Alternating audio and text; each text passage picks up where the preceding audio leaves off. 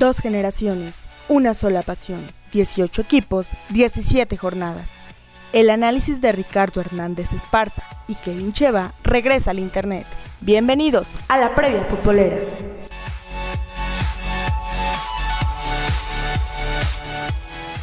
¿Qué tal amigos? ¿Cómo están ustedes? Nos da mucho gusto saludarlos de nueva cuenta después de una pausa por la fecha FIFA y ya estamos acá para platicar de la Liga MX, torneo de clausura 2022 que pues justamente tendrá este fin de semana la fecha número 12 y antes de entrar en materia me da gusto saludar eh, como cada semana a Kevin Hernández. ¿Cómo estás, Kevin? Muy bien, gracias. Bienvenidos a todos a una previa futbolera más. Ahora, como bien lo dices, de la jornada número 12, ya es recta final de este torneo. Faltan seis fechas para que finalice este certamen. Y pues bueno, ya creo que todo se va acomodando más o menos como debe de ir. Digo, si bien la media tabla ya se vuelve interesante gracias a que clasifican 12 de los 18 equipos participantes. Pero bueno, tenemos una jornada más. Eh, entonces, pues bueno, si quieres empezamos con el primer partido, que es Atlético de San Luis recibiendo a los Cañoneros de Mazatlán el viernes a las 8 de la noche en el Alfonso Lastras, transmisión por ESPN. Fíjate que solo una vez se han enfrentado estos equipos en San Luis y eso fue el 29 de octubre de 2020 cuando los sinaloenses golearon en el estadio Alfonso Lastras al cuadro tunero por 5 a 0. Vaya, recuerdo que se tiene ese primer compromiso histórico. Mm, vamos a ver si en esta ocasión, bueno, pues San Luis se desquita de esa humillación en propia casa. Tal cual. Después nos vamos a la jornada sabatina, ya que solamente fue eh, un juego el programado para el viernes. Empezamos a las 5 de la tarde el sábado 2 de abril, Cruz Azul recibiendo a los rojinegros del Atlas en el Estadio Azteca, transmisión por Canal 5 y por TUDN. Exacto, y bueno, pues hay que mencionar que de los últimos choques del día que estas escuadras han protagonizado en casa de la máquina, Cruz Azul ganó 3 y los rojinegros 2. No empatan en territorio cementero desde aquel 1 a 1, registrado el 30 de septiembre de 2015.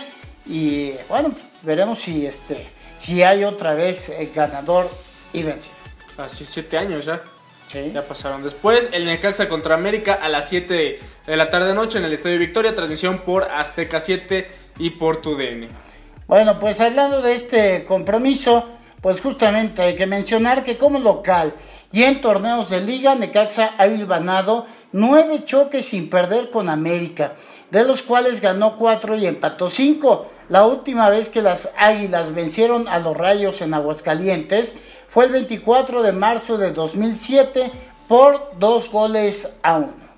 Y después tenemos el partido de Bravos de Juárez contra los Pumas de la UNAM a las 9 de la noche en el Estadio Olímpico Benito Juárez, transmisión igual por Azteca 7 y por TUDN. En la nueva etapa del fútbol profesional en Ciudad Juárez, estas escuadras se han enfrentado un par de ocasiones, empatando un juego a uno y el otro finalizó igualado a cuatro tantos. Pues bueno, así los resultados de estos eh, equipos. Ahora vamos con el juego que nos interesa a los poblanos, Toluca contra Puebla, el domingo 3 de abril al mediodía a las 12 horas en el estadio Nou Camp, transmisión por Fox Sports. Bueno, pues no, transmisión por el Canal de las Estrellas y por tu DN. Sí, bueno, pues ahí están las dos opciones, así que va por televisión abierta. Y le platico que Toluca y Puebla se han enfrentado 25 veces a nivel de liga y liguilla en la historia de los torneos cortos que ustedes saben surgieron en 1996 y solamente dos ocasiones la Braja salió con la victoria del estadio Nemesio 10. La primera de ellas en los cuartos de final del torneo de invierno 96 y la segunda y última en el clausura 2017 específicamente en choque celebrado el 26 de febrero de aquel año, dentro de la jornada 8, y que Puebla, bueno, pues definió por 3 goles a 1. Y bueno, siguiendo con la jornada, el domingo 3 de abril también a las 5 de la tarde, en el No Camp tenemos el partido de León contra Querétaro, este por Fox Sports 2. León ha ligado 5 triunfos y un empate ante Querétaro en el No Camp en compromisos de liga. Insisto mucho en esto porque también a veces se disputan juegos de copa, pero pues eso digamos que va, va en otra historia por muchas circunstancias, ¿no? La última vez que los Gallos Blancos sacaron una victoria de la cancha de los Panzas Verdes fue el 4 de abril de 2015 por 5 goles a 4 de esos marcadores escandalosos ya de esta jornada en cuestión de antecedentes, pues ya encontramos dos, ¿no? Un empate a cuatro. Y este, y bueno, volviendo rápidamente a lo que es el Toluca Puebla, pues sí, también por ahí se registró recientemente un sí, empate. 4 a 4 también, si no me equivoco. El año pasado. Que precisamente es donde, bueno, todos como voltean a ver a Puebla porque dicen, este equipo es capaz de reaccionar, que si no me, si no me equivoco, iba perdiendo por dos goles eh, contra Toluca y bueno, resurgen. Sí, y este, y bueno, algunos lo atribuyen como el inicio real del larca, ¿qué? Larcamonismo. Larcamonismo. Sí, claro. Bueno, pues Tigres contra Tijuana, Kevin. Tigres contra Cholos de Tijuana a las 7 eh, de la tarde el mismo domingo 3 de abril en el Estadio Universitario de San Nicolás de los Garza. Este va por Easy TV, nada más. Tijuana no vence a Tigres en el Estadio Universitario desde el 13 de febrero de 2016. Después de esa fecha se enfrentaron seis veces más con saldo de 5 triunfos felinos y un empate. Y bueno, el siguiente compromiso, ya el último del domingo, a las 7 también hace la misma hora que del de Tigres Cholos, Santos contra Pachuca en el estadio TSM Corona, este va por tu DN. Aunque usted no lo crea, Santos no vence a Pachuca en la comarca lagunera desde el 9 de abril de 2017, cuando se impuso 1-0. Después de esa fecha se vieron las caras cinco veces más con saldo de cuatro empates y un triunfo de los Tuzos. Y pues el último partido de la jornada lo vamos a ver hasta el miércoles 13 de abril, debido a que la cancha no está en condiciones. Hablamos del partido de Chivas contra los Rayados de Monterrey. Pues ya este, la liga, digamos que ya lo hizo oficial, digo, ya está en la calendarización, que se pasa para el miércoles 13 de abril a las 8 de la noche, pues debido a que el Estadio Akron eh, no va a estar en condiciones. Unos días antes tienen el compromiso eh, un concierto, me parece que de la banda Coldplay. Entonces, bueno, este se pasa hasta el miércoles 13 de abril.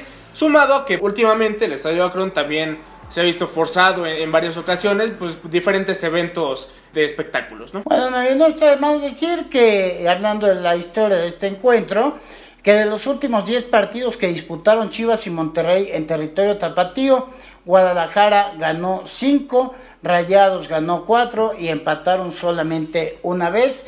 Esto por lo que se refiere a la fecha 12 de la Liga MX varonil. Pero bueno, pues también en el fútbol femenil, que se no tuvo pausa por eh, la fecha FIFA, bueno, pues hay actividad, ¿no? De la fecha 14, digo, la Liga Femenil va adelantada dos jornadas. El día de hoy a las 9 de la noche, eh, Puebla Femenil visita a Santos Femenil ahí en la comarca lagunera, igual en el TSM Corona de Torreón. Entonces, pues vamos a ver lo que depara, ¿no? Porque los últimos partidos no le ha ido nada bien al cuadro enfranjado, así que pues a ponerse las pilas porque ya se viene igual la recta final en este torneo. Exactamente, pues recuerden dar redes que... Claro que sí, en Facebook estamos como de por Puebla, en Instagram de por Puebla-oficial, Twitter, arroba de por Puebla RHE y arroba Cheva Kevin. Eh, tenemos el canal de YouTube, Revista de Por Puebla y claro nuestro podcast de Spotify, La Previa Futbolera y claro día a día con las mejores noticias www.deporpuela.com y www.deporpuela.blogspot.mx. Pues nos vemos, muchas gracias Kevin. Hasta luego, nos vemos la siguiente semana pues con la siguiente jornada. Pásenla muy bien. El análisis de la jornada ha terminado. No te pierdas nuestra próxima emisión. Síguenos en Twitter, arroba de por Puebla RHE y arroba Cheva Kevin. No olvides darle like a nuestra página de Facebook, de por Puebla.